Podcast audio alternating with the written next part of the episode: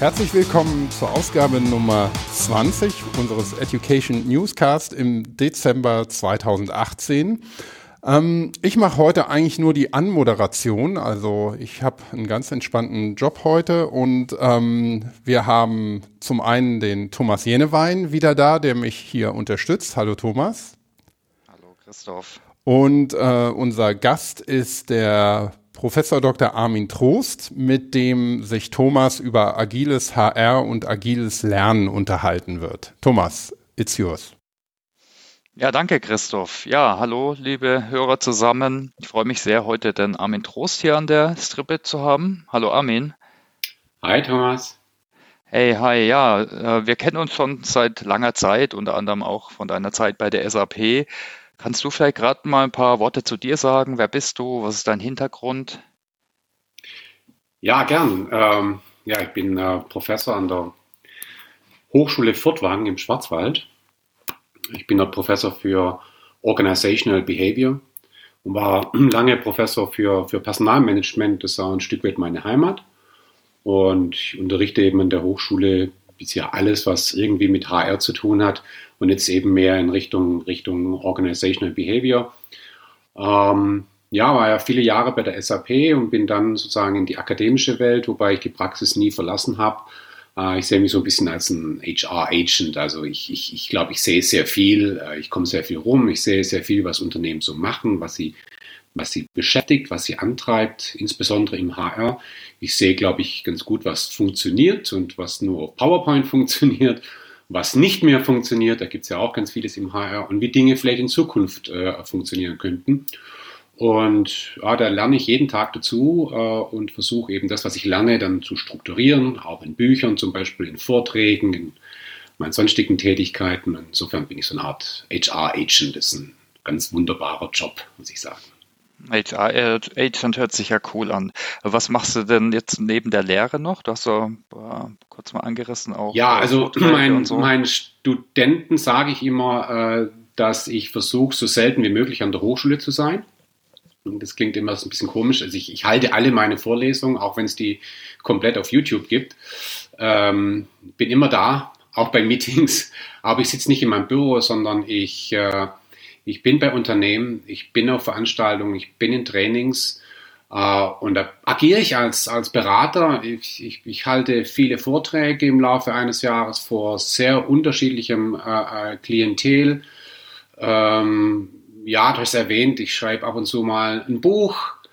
Äh, und das sind so die Aktivitäten über, über meine Hochschultätigkeit hinaus. Und ich finde es sehr bereichend und auch sehr wichtig. Und am Ende profitieren alle irgendwie davon. Ja, Buch, das ist ein gutes Stichwort. Äh, das letzte Buch, das aktuelle, was ich jedem empfehlen kann, nur da geht es um Agilität und Stabilität. Äh, ja. Wie kamst du denn zu dem Thema? Vielleicht, ich denke, das Thema können wir weiter beleuchten, aber mhm. gerade mal so als Intro. Ja, das hat eine, eine lange Geschichte. Also ähm, ich bin irgendwann mal von einem HR-Kongress heimgefahren und da gab es wieder ein paar Personaler, die über ihr wunderbares jährliches Mitarbeitergespräch berichtet haben. Und äh, jeder im Raum wusste, äh, das, das Ding funktioniert nicht so, wie es dargestellt wird. Und äh, ich hatte immer Probleme mit dem jährlichen Mitarbeitergespräch. Und dann habe ich abends sozusagen in meinem emotionalen Überdruck habe ich einen äh, Blog geschrieben äh, über das jährliche Mitarbeitergespräch. Der war sehr böse ist ja im Harvard Business Review erschienen, war dann so wahnsinnig erfolgreich, dass es danach bei Spiegel Online erschienen ist, das Ding. Und es, es gab eine Riesenwelle, äh, wahnsinnig viele Reaktionen von Führungskräften, Mitarbeitern. Und dann musste ich ähm, das Thema mal ein bisschen weiter ausholen zum jährlichen Mitarbeitergespräch, ja, warum ich glaube, dass das nicht mehr in die heutige Zeit passt. Und dann entstand ein Buch, das war das vorhergehende Buch, Unter den Erwartungen heißt das Buch, über das jährliche Mitarbeitergespräch wo im Grunde die zentrale These die ist, dass man das durchaus machen kann in sehr statischen, hierarchischen Kontexten, aber bitte nicht in einem agilen Kontext. Und, und da war die Reaktion wirklich gigantisch. Äh, sehr viel Zuspruch aus der Praxis und dann bin ich hergegangen und habe gesagt, Mensch, ähm, jährliche Mitarbeitergespräche ist ja schön und gut, aber das betrifft doch im Grund alle Themen des HR. Ja, also wir werden wahrscheinlich in Zukunft, und da reden wir ja wahrscheinlich noch drüber, wir werden Lernen neu denken, wir werden Talentmanagement neu denken, wir werden Anreizsysteme neu denken. Ähm, wir werden äh, Personalorganisation neu denken. Wir werden ähm, ähm, HR Information Systems neu denken. Und dann dachte ich, lasst, lasst mal das alles neu denken, ja. Und dann habe ich das, habe ich mal angefangen, das Buch zu schreiben. Und, und es ist ja wirklich so, äh, Autoren kennen das, äh, sagt, am Anfang schreibst du das Buch und dann schreibt das Buch dich, ja, und, und, und das Buch hat mich geschrieben, muss ich sagen. Das war ein einjähriger Prozess mit ganz vielen Auseinandersetzungen, mit Praktikern, mit Mitstreitern, mit Zweiflern, mit, mit Pionieren, mit Mitarbeitern, Führungskräften, Studenten und ähm, habe eben in dem Buch versucht, mal HR darzustellen, wie wir so klassisch denken. Ja, immer so die eine Seite, ist so die Stabilitätsseite und auf der anderen Seite die Agilitätsseite. Wie sieht eigentlich HR in einem, in einem ähm, agilen Kontext aus? Und, und so ist das Buch dann auch aufgebaut, also nach dem ganzen einführenden Darstellung, was ist überhaupt Agilität und warum und wieso und so weiter und so fort, bearbeite ich im Grunde alle Themen des HRs. Und äh, die Kapitel schließen am Ende auch immer mit so einer Gegenüberstellung alte Welt, neue Welt anhand von strategischen Statements. Und, und meine Erfahrung hat gezeigt, auch in der Arbeit, in der Praxis, dass das äh, äh, sehr hilfreich ist. Also insofern, ich, ich bin super stolz auf das Buch. Und man sagt ja manchmal, in jedem Mann steckt ein Buch. Ich glaube, das war mein Buch. Ja. Ähm, das war mal so ein Werk, wo ich mal alles rausgelassen habe und mal alles auf den Kopf gestellt habe. Und ja, die Resonanz ist bisher äh, fantastisch. Ja. Mm, und das ist ja, immer die, die größte Bestätigung, wenn Praktiker sagen, ey, das hilft wirklich. Ne.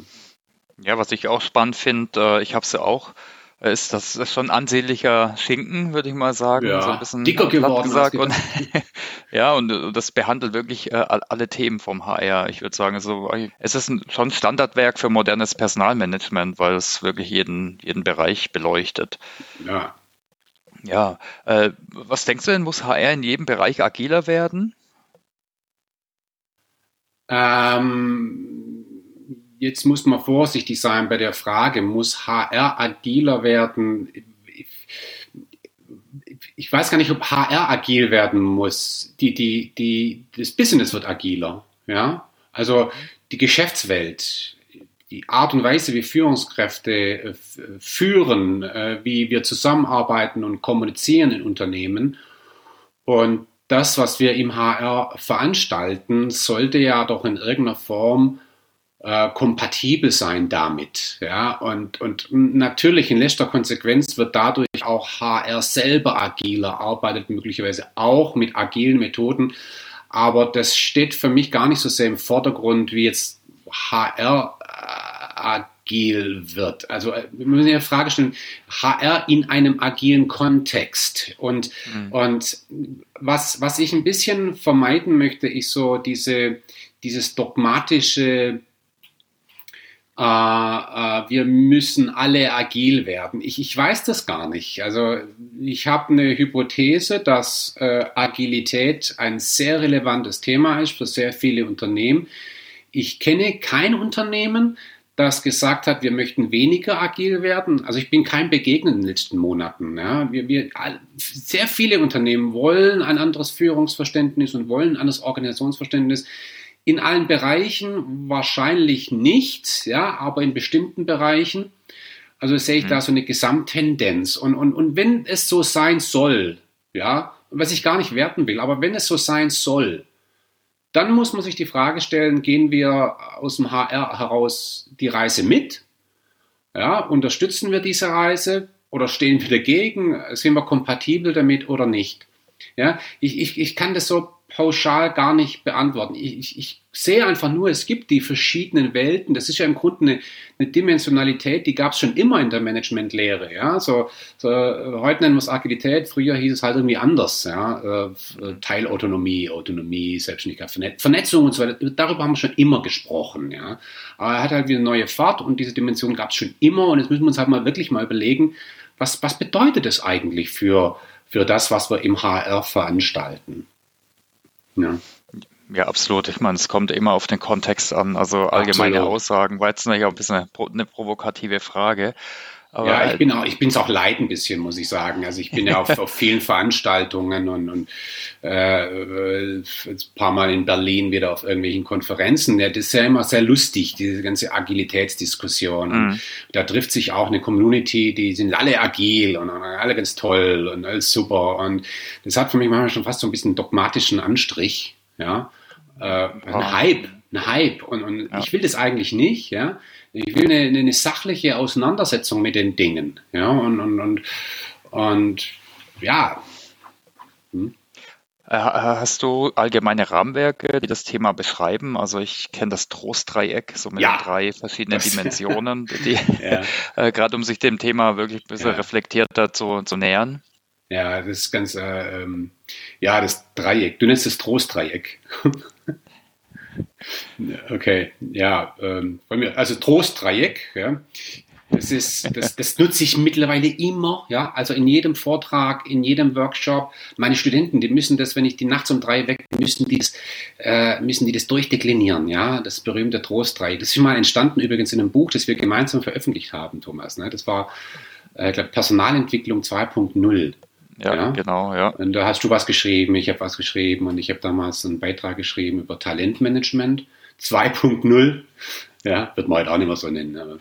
4.0. Ja, genau. Und, und, da kam so die Idee von einem Dreieck. Also vielleicht für die Zuhörer, äh, was ist das Dreieck? Ganz einfach. Äh, das Dreieck hat bekanntermaßen drei Ecken. Ja? Und diese drei Ecken, die spiegeln Spielarten des HR wieder. Ja? Und jedes Unternehmen bewegt sich in seiner HR-Spielart irgendwo zwischen diesen drei Ecken. Und, und sagen wir mal so visuell betrachtet, das ist so ein liegendes Dreieck, ja, ein liegendes Dreieck, äh, eine Ecke links, so, und die linke Ecke heißt, äh, ich mache im HR eigentlich gar nichts. Ja? Ich mache nichts.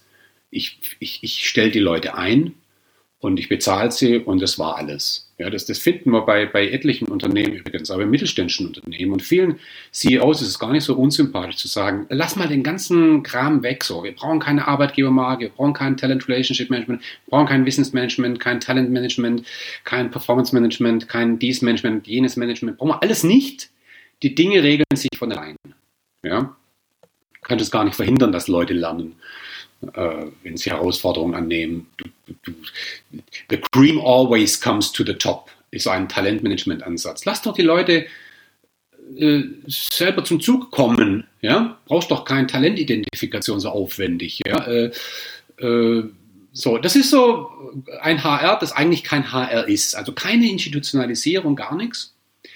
Und da sind wir ja die letzten Jahre deutlich weggekommen. Ja, wir haben uns von dieser mhm. Ecke aus wegbewegt in eine Richtung zunehmender Institutionalisierung, also mehr Prozesse, Systeme, KPIs, eine Organisation, eine IT drunter. Ja, und wir nannten das oft auch so Professionalisierung. Da sind heute viele Unternehmen stolz, dass sie ihr HR irgendwie professionalisiert haben und Dinge in die Hand genommen haben und so, ja und dann viel Mühe da auch so diese HR-Maschinen dann reingebaut in ihr Unternehmen. Und da gibt es aber zwei Ecken jetzt und das sind die anderen zwei Ecken. Das eine ist äh, zentrale Planung und Steuerung. Das muss man sich so vorstellen, da habe ich halt ein HR, repräsentiert durch eine HR-Abteilung, eine Personalabteilung, ja, und die kümmert sich im Grunde um alles. Ja, die kümmert sich um die Einstellung der Leute, die kümmert sich um die Entwicklung der Leute, die ist mit wahnsinnig vielen Systemen bewaffnet, um das alles machen zu können, Kompetenzprofile, Jobprofile und so weiter und so fort. Also das ist sehr stark. Ich nehme die Leute an der Hand, ja. So, und das ist so das eine Eck. Das andere Eck ist mitarbeiterzentrierte Befähigung. Da denke ich als HR ganz anders. Da sage ich, naja, also für Lernen sind immer noch die Mitarbeiter selbst verantwortlich und die Teams.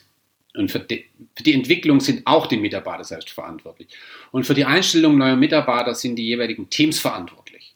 Ja, das müssen die selber machen. Aber wir lassen die nicht im Stich, sondern wir schaffen befähigende Rahmenbedingungen. So, wir reden jetzt hier nicht über Administration. Das wird wahrscheinlich immer irgendwie zentral bleiben, muss sich HR drum mhm. kümmern. Wir wollen ja nicht, dass der, dass die Linie ihre Gehaltsabrechnung selber macht. Das ist klar. Aber, aber ich meine so wirklich so die eher strategischen Themen, die, die sind bei, bei dieser Ecke sozusagen viel mehr in der Hand der Mitarbeiter selbst. Ja. Und ähm, ich glaube, dass diese mitarbeiterzentrierte Befähigung eher kompatibel ist zu, zu einem agilen Mindset. So, wenn man das Dreieck annimmt, ich mache das immer in Workshops, ne? also bei Unternehmen, da lasse ich dann die Personal- oder Führungskräfte punkten und sage, wo steht ihr in dem Dreieck? Ja? Mhm. Seid ihr eher so, eigentlich haben wir gar kein HR oder nee, nee, wir machen schon sehr viel kontrolliert und zentral und so. Oder nee, nee, nee, wir lassen die Leute selber machen. Irgendwie in diesem Dreieck spielen die und dann lasse ich die punkten. Und dann diskutieren wir und dann kommt die Frage, ja, wo, wo seht ihr euch in der Zukunft? Wie wollt ihr sein? Und wie leitet sich das ab aus dem zukünftigen Führungs- und Organisationsverständnis? Immer eine super, super spannende Übung. Und ich bin ja immer wieder überrascht, ähm, äh, dass sich ja oft Unternehmen zum ersten Mal Gedanken machen, wie sie eigentlich, äh, was sie eigentlich für ein Selbstverständnis haben. Ja, dabei halte ich das wirklich mhm. für, für, also für super, super, super essentiell. Also dieses Dreieck äh, ist schön. Also äh, bei meiner Grabesrede wäre schön, wenn ihr mir das Dreieck erwähnt. da hat er dieses Dreieck entwickelt. Das müssen wir noch mehr als äh, Brustdreieck daher branden, auf jeden Fall. Ja, genau. Ja, es hat es auch auf die Titelseite des Buchs geschafft. Das Dreieck. ja. Äh, und äh, wo, wo, siehst du denn da jetzt, äh, du kommst da viel rum, wo siehst du denn da die Firma ja. so im deutschen Sprachraum? Ja, gute Frage, gute Frage. Also ich stelle die Frage ja wirklich immer. Ja, auch wenn ich so in einem Zweiergespräch bin, im Personallader, dann immer so einen Zettel und sage hier das Dreieck. So, und jetzt machen wir einen Punkt, wo, wo seid ihr eigentlich? Und ich höre eigentlich meistens immer die gleiche Geschichte, die sagen, ja, vor zehn Jahren, da hatten wir fast nichts, ne? Da war so, naja, wir haben mal so Gehaltsabrechnung gehabt und so ein bisschen Recruiting und so, aber wir hatten da nichts. Und dann haben wir uns auf den Weg gemacht, haben ganz viel entwickelt und dann, dann malen die so einen Strich so Richtung, ja. Und jetzt geht er meistens so Richtung zentrale Planung und Steuerung. Ja, wir haben dann als HR sehr viel in die Hand genommen.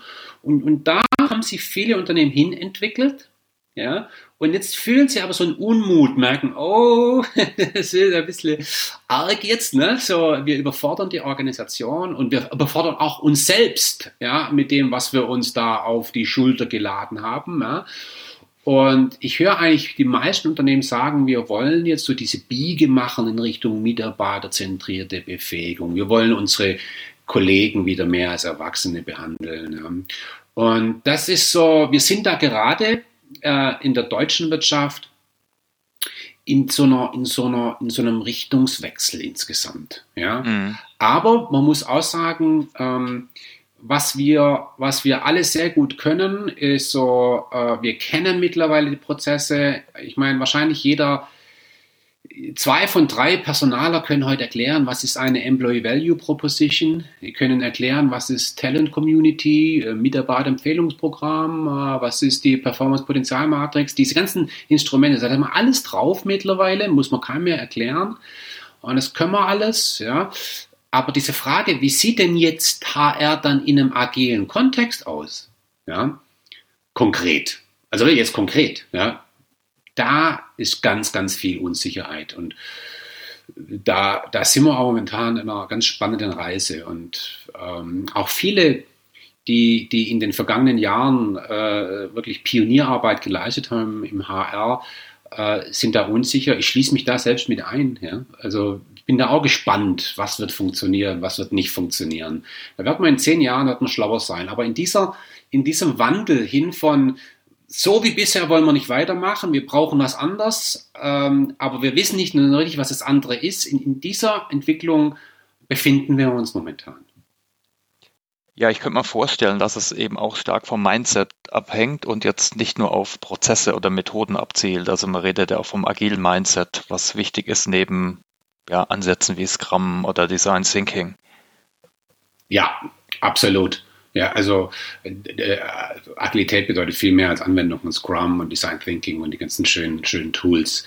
Das ist echt eine Mindset-Frage und ähm, ähm, meine Wahrnehmung, das werden jetzt so manche Personaler nicht gern hören, ja, ist, dass, dass ähm, sehr häufig das Business, ja, die Führungskräfte weiter sind als HR selbst. Ja, ich ich habe so den Eindruck oft, äh, es gibt kaum hierarchischere, hierarchisch denkendere Menschen, ja, stabiler denkendere Menschen als die im HR. Also, und, also dieser Mindset-Wandel im HR, ja, dieses Loslassen, den Leuten was zutrauen, ja, und mit denen gemeinsam, wir sprechen ja vom Co-Creation, mit denen gemeinsam mhm. Dinge entwickeln, anstatt Dinge aufzubrummen, ja, zu seinem stillen Kämmerchen was überlegen und dann in die Organisation reindrücken mit dem Segen des CEO. Dieses sehr hierarchische Denken, äh, das ist im HR, in den Personalabteilungen schon noch ausgeprägter, äh, äh, würde ich mal schätzen, als, als in den Fachbereichen. Ja. Was würdest du dir dann Personalern raten, sich dem Thema zu nähern? Äh, also.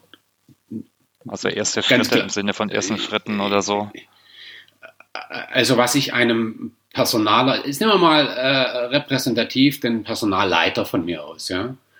Der Personalleiter, der hat die Aufgabe, wirklich, der hat die Aufgabe, mit dem CEO gemeinsam zu klären, wie wollen wir in Zukunft führen, wie wollen wir in Zukunft zusammenarbeiten und kommunizieren in der Organisation. Ja, was ist unser Führungs- und Organisationsverständnis? Das, das muss ich verstehen. Ja, und jetzt kann man sagen, das weiß auch der CEO selber nicht oder widerspricht sich und der ist mal so, mal so. Ja, die befinden sich immer in einem gewissen Dilemma zwischen Stabilität und Agilität. Das ist ganz normal. Aber so die Tendenz zu verstehen, wo wollen wir denn hin? Ja, das ist super. Wenn ich das nicht habe, dann, dann brauche ich keine ersten Schritte. Oder vielleicht ist das der erste Schritt. So. Mhm. Und ähm, muss ich auch in die Organisation reinhorchen. Ich muss verstehen, ähm, äh, wie tickt die Organisation, wie sind die kulturellen Rahmenbedingungen, wie sind die strukturellen Rahmenbedingungen. Ja, so und, und dann würde ich äh, so vorgehen, dass ich mir als Personaler zunächst mal eine äh, strategische Herausforderung rausgreife, irgendwas, was für das Unternehmen zukünftig wichtig ist, die in ein äh, Thema übersetze. Das kann sowas sein wie von mir aus eine Arbeitgebermarke oder sowas kann sein wie Feedback oder sowas kann sein wie, wie äh, Austausch von Wissen oder kontinuierliches Lernen oder Nutzung von Potenzial. Also irgendein Thema. Äh, und, und dann fange ich an, äh, wenn ich das Problem verstanden habe und wenn ich den Kontext verstanden habe, dann fange ich an, gemeinsam mit den Leuten, wirklich gemeinsam mit den Leuten, mit den Betroffenen Lösungen zu entwickeln. Ja.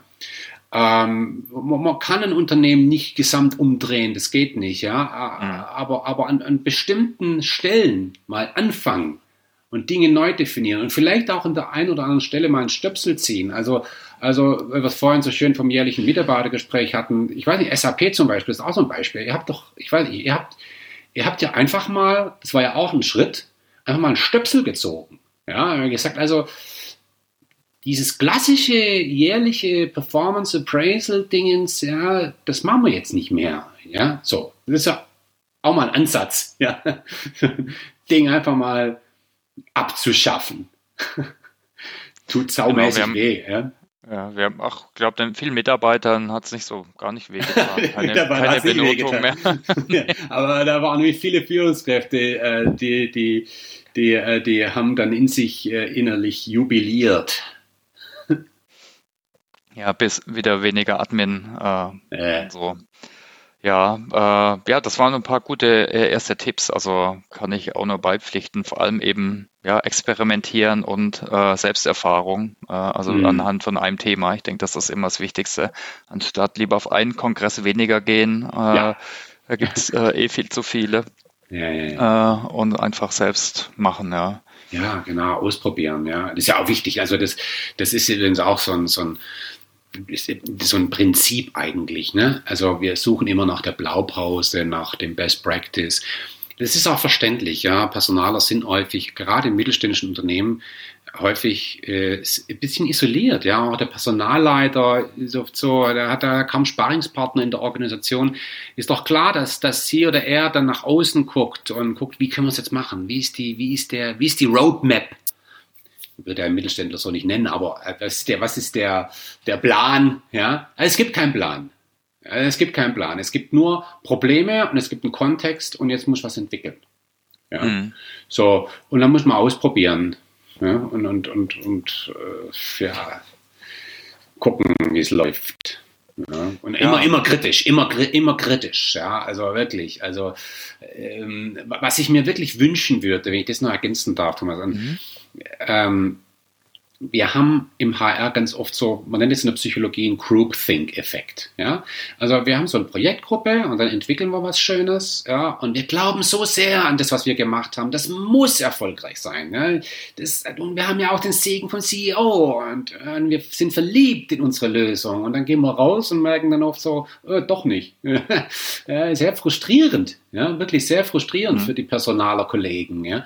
Und, und ich rate wirklich, äh, ähm, auch da mal so eine agile Methode anzuwenden. Ich nenne die, die, die, die Pre-Mortem-Analyse. Ja. Nimm deinen Ansatz, nimm deine Lösung und schließ dich mal mit echten Kollegen, Führungskräften ein und gib denen die Aufgabe, nachdem man ihnen die Lösung erklärt hat, es bitte mal zu zerreißen.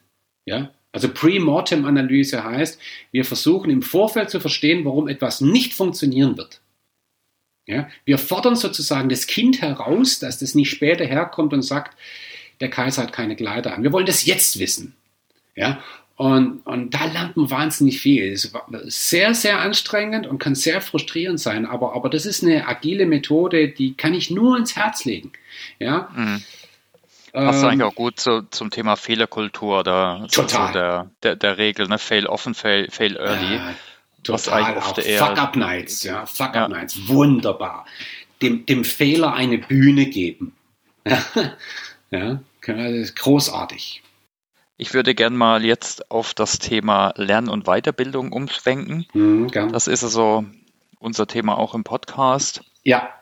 Also Agilität versus Stabilität in der Entwicklung ja. von Menschen, ja. beziehungsweise Lernen. Du unterscheidest da ja ein bisschen zwischen Talententwicklung und Lernen.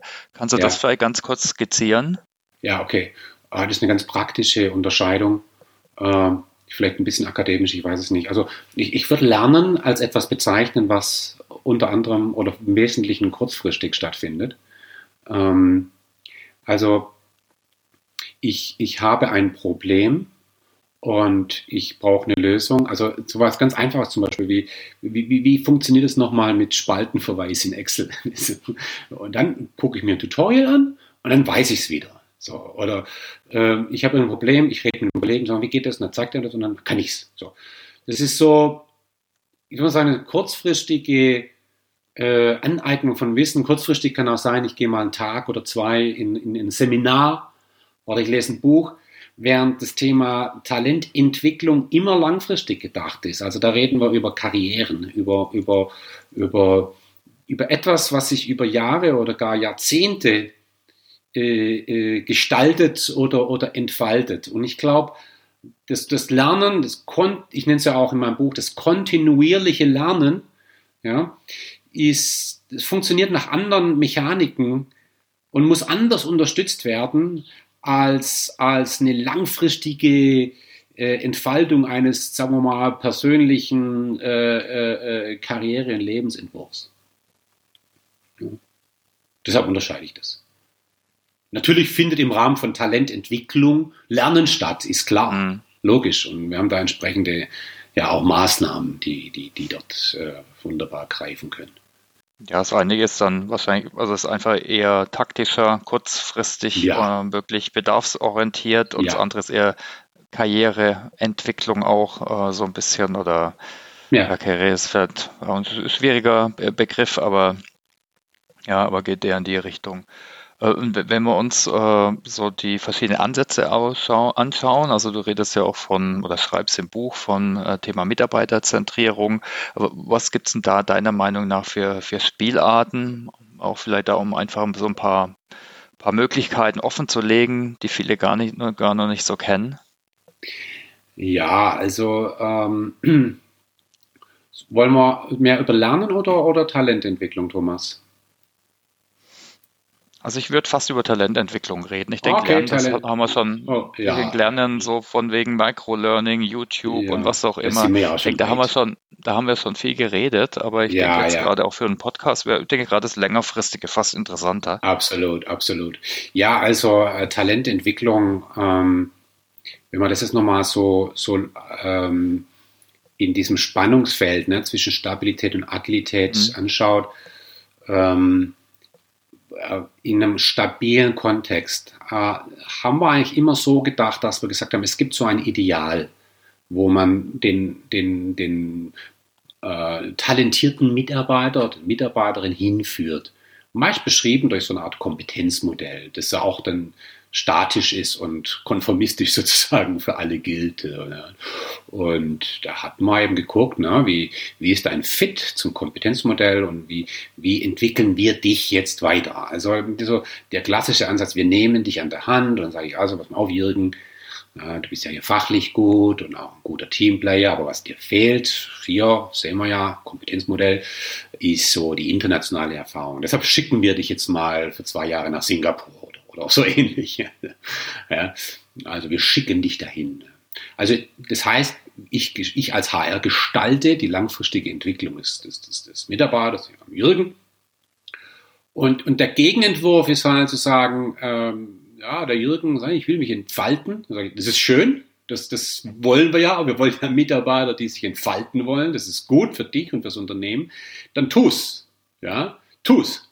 Und äh, äh wie? Ja, äh, überlegst dir, wir, wir können dich unterstützen, kriegst einen Coach, kriegst einen, kriegst einen, du hast, äh, wir, wir schaffen eine Möglichkeit, wo du mal über dich reflektieren kannst.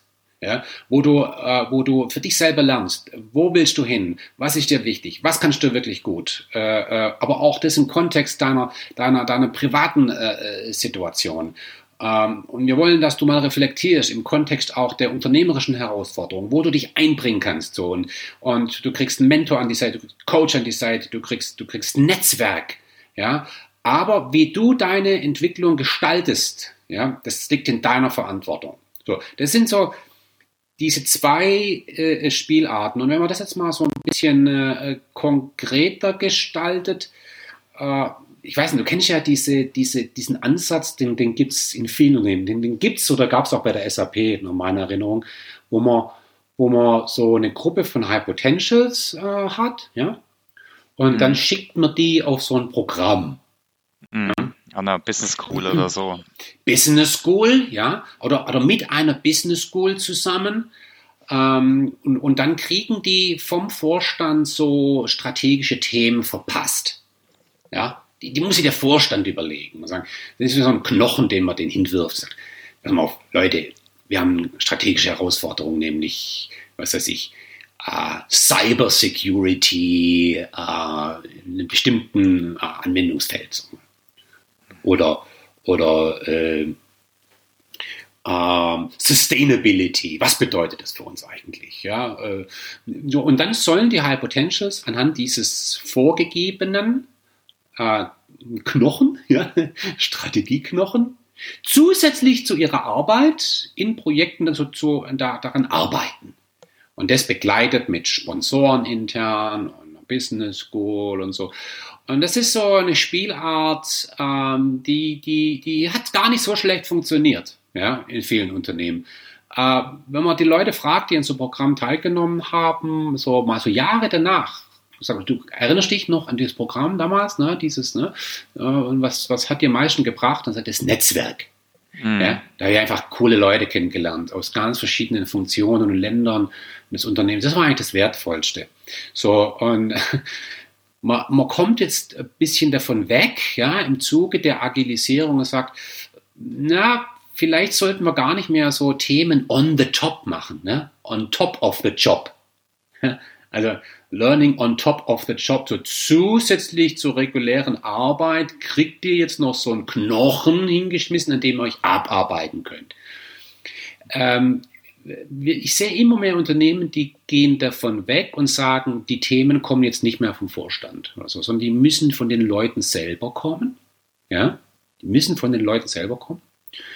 Ähm, und nach Möglichkeit sollten das Themen sein, an denen die sowieso in ihrem normalen Job arbeiten. Ich meine, was soll das? Ja, also strategische Themen immer so aus dem Unternehmen auslagern, die gehören ins Unternehmen und, und die talentiertesten Menschen, die sollen in ihrem regulären Job auch daran arbeiten.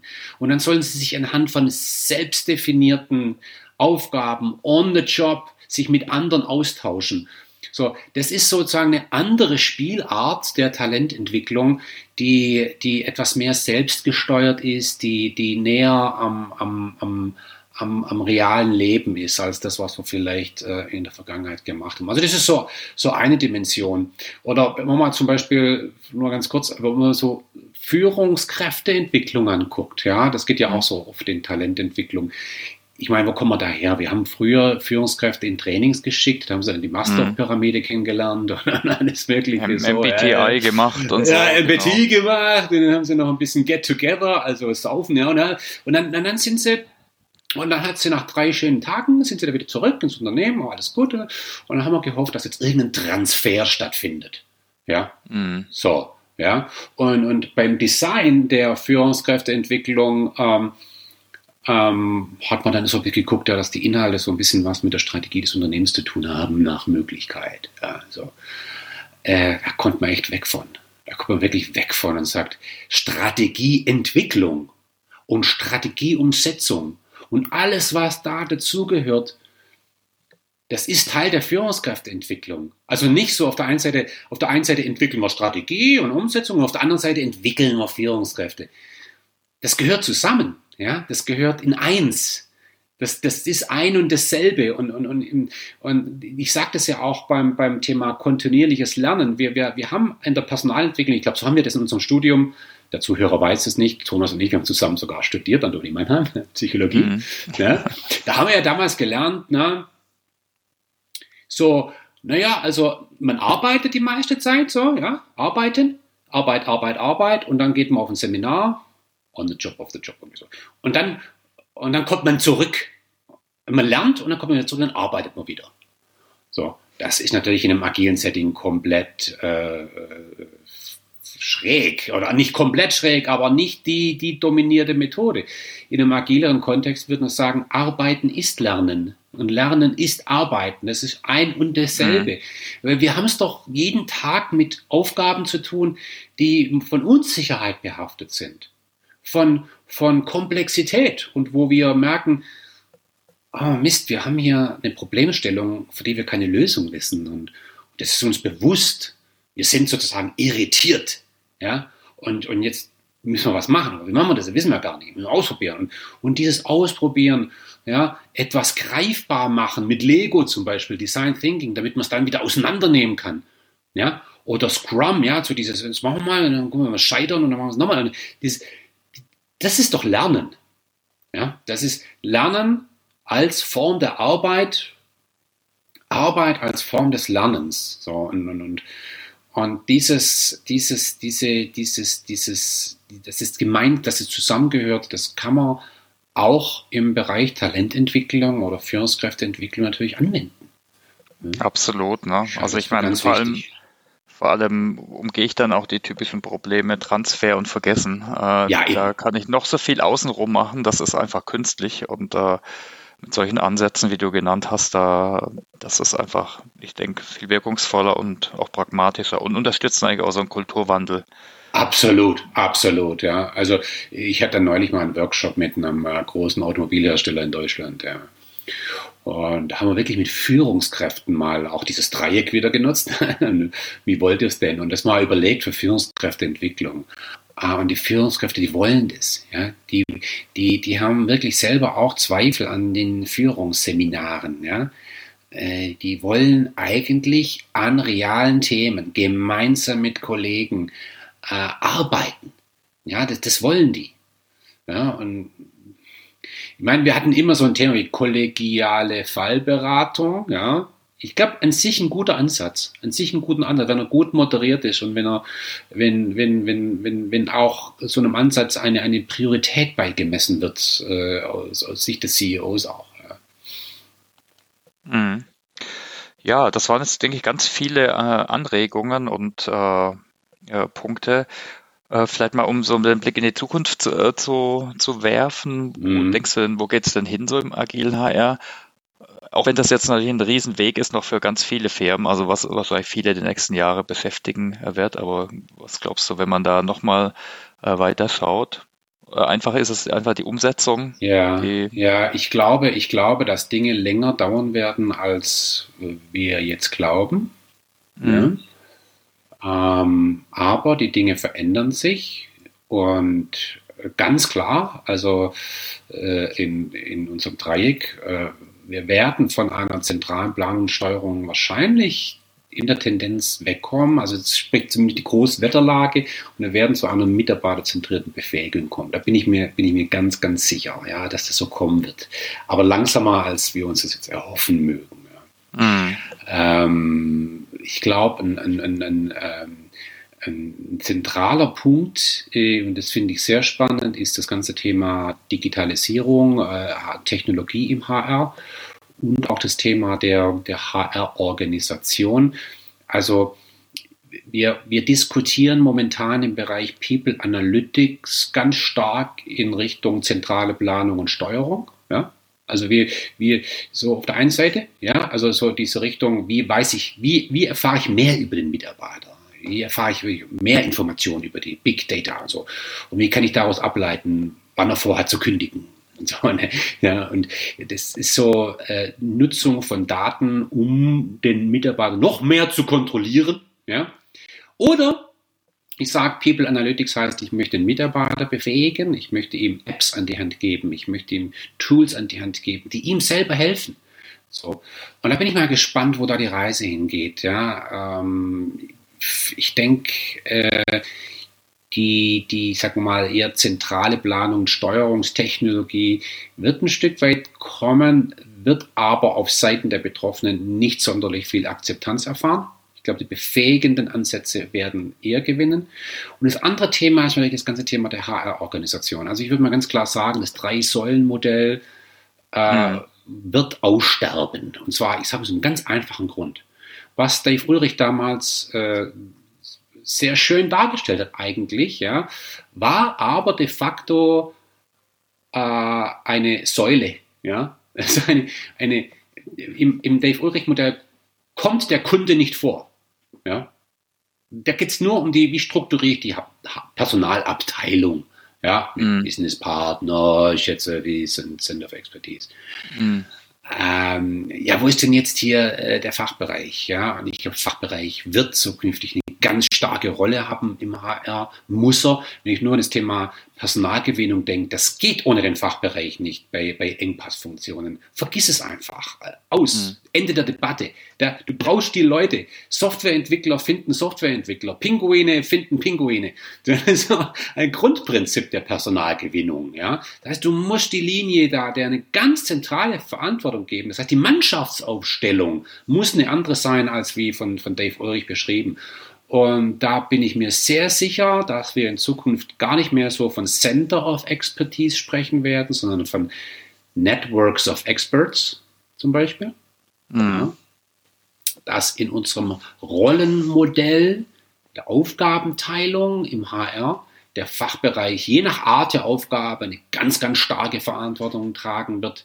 Und ich glaube, da werden wir neu schneiden. Und, und äh, ich sehe momentan so ein, so ein Grummeln, ja, äh, rund um Dave Ulrich. Ja, so, hm, ist es das noch? Ja, nein, nein, nein, nein. Ja, und dann, genau was jetzt so. Und da brauchen wir jetzt Zeit und äh, ich glaube wirklich, in, in ein paar Jahren wird eine HR-Organisation anders aussehen als heute. Ganz sicher. Ja, ab, absolut. Ne? Also da liest man viel in Social Medien, aber auch, hört auch ja. schon auf den ersten, auf den ersten äh, Events. Vielleicht nochmal ganz kurz von wegen Social Media und Ressourcen. Also natürlich würde ich jedem dein Buch empfehlen, der Absolut, mein Buch, Personals Pflichtlektüre für jeden Personaler. genau, also hast du sonst noch weitere Ressourcen oder Events? Äh, natürlich selber machen ist oft besser, haben wir schon gesagt, wie und experimentieren, wie jetzt nochmal auf tausend andere Events zu rennen. Hast du da vielleicht noch Tipps so am Schluss? Äh, also wir haben ja in, in der HR-Community ein Asset, das ist vielen gar nicht so bewusst, nämlich dass wir eine, eine ausgesprochene Offenheit haben untereinander. Ja? Also ich bin mhm. ja immer wieder erstaunt, wie, wie, ähm, wie auch in meinen eigenen Seminaren, wo dann äh, Personaler echter Wettbewerber zusammensitzen. Ja? Das mhm. ist jemand von der Sparkasse zusammen jemand von der Volksbank oder da sitzt ein Vertreter der Big Four ja? oder, oder äh, Automobilzulieferer, große Namen. Da sitzen die Personalbezieher am Tisch und, und, und äh, diskutieren über ihre Lösungen. Das ist schon Wahnsinn, ja, diese Offenheit. Und das ist schon eine, eine, eine echte Ressource, von den anderen zu lernen. Und äh, das kann ich empfehlen, jede Gelegenheit zu nutzen, des, des Austauschs, ähm, weil du so explizit Social Media angesprochen hast. Ähm, Social Media eine gute Quelle? Nein, würde ich sagen eher nicht. Ja, also Inspiration, ja, Inspiration, ja. Aber wir alle kennen das Problem der, der Filterblasen. Ja, also mhm. ich weiß nicht, wie es dir geht, Thomas, aber wenn ich mein LinkedIn öffne, dann habe ich das Gefühl, ich bin in einer Sekte. Ja, also das ist so zugeballert auch nur. Zugeballert ja. und, und, und, ja. und ich bin ja dann auch manchmal böse. Ja, und ich will aber mhm. widersprechen und sagen, nein, das sehe ich so nicht so. Aber wir haben selbst auf so Plattformen wie LinkedIn gar nicht so die Kultur des, des Widerspruchs. Der, der wäre aber hm. wichtig. Mhm. Dann sind wir so, hey, toll, super, can't wait to do this und so. Ist alles so exciting und alles so geil und so, Entschuldigung, cool und uh, ja, aber dazu lernen wir doch nichts. Ja, wir brauchen mhm. Widerspruch, wir brauchen äh, ja, und das findet nicht statt. Oder vielleicht habe ich das richtige Forum verpasst, ja. Mhm. Also, nee, ist ein guter Punkt, sehe ich eigentlich auch. Also würde ich auch als vielleicht Schlussaufruf hier vielleicht nochmal gern reinwerfen. Also vernetzt euch, tauscht euch aus, Meetups, macht Meetups, äh, ja, vielleicht auch lokal, regional ist das oft relativ einfach. Ja, super. Also ich denke, das war eigentlich ein, ein, ein super Gespräch. Ich denke, jetzt haben wir ein paar Minuten länger gebraucht. Herzlichen Dank für deine Zeit. ah, äh, wir, Thomas. wir nehmen die Links die Links und auch die Info zum Buch nehmen wir in die Show Notes. Mhm. Genau, und wenn Sie was nicht vergessen, dann auf jeden Fall das Trostdreieck äh, für alle Zuhörer. Genau, ja, äh, schätzen Sie sich am besten mal drauf ein und schauen Sie, wie die Reise zu mehr Mitarbeiterzentrierung äh, gehen genau. kann. Ausdrucken okay. an die Wand hängen. Ja. also herzlichen Dank, Armin. Ich danke dir, Thomas. Ja, danke. Gut, an der Stelle ähm, möchte ich mich auch nochmal ganz herzlich bedanken, auch ähm, bei Armin und bei dir, Thomas. Ähm, ich habe dem Ganzen auch ganz gespannt gefolgt und, und viel gelernt. Das war sehr schön, nur zuhören zu müssen. Und ähm, ja, ich möchte dann an der Stelle auch nochmal äh, herzlichen Dank an unsere Kollegen von OpenSAP aussprechen und ähm, ja, ähm, wir gehen jetzt in die äh, Weihnachtspause demnächst. Und ähm, das war Ausgabe Nummer 20 vom Education Newscast. Wir wollen natürlich auch im nächsten Jahr weitermachen. Und ähm, ja, für kleine technische Probleme heute ähm, ähm, entschuldigen wir uns nochmal zum Schluss. Ähm, es ist nicht immer ganz leicht, alle, wenn sie an verschiedenen Orten irgendwo in Deutschland oder auf der Welt äh, sitzen, zusammenzubringen. Aber ich glaube, das hat nochmal ganz gut geklappt. Vielen Dank und bis zum nächsten Mal. Tschüss. Ja, danke. Tschüss.